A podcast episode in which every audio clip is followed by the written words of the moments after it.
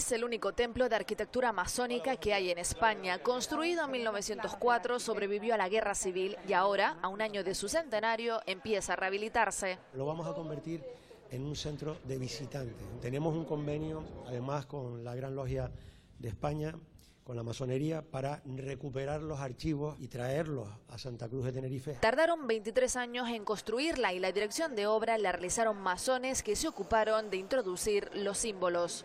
Cada parte de este edificio tiene un significado. Las esfinges tienen un significado. Esta fachada es una fachada muy imponente, con dos columnas que se inspira en el templo de Salomón, el ojo, que es el, el, gran arquitecto del universo que representa la divinidad.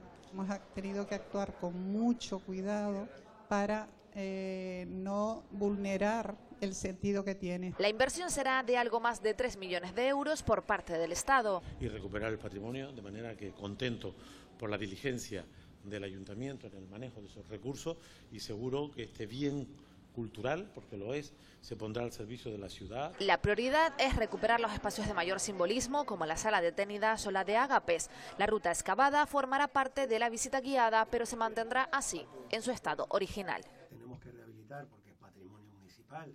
Y estés en capacidad de ser mejor persona, porque eso es un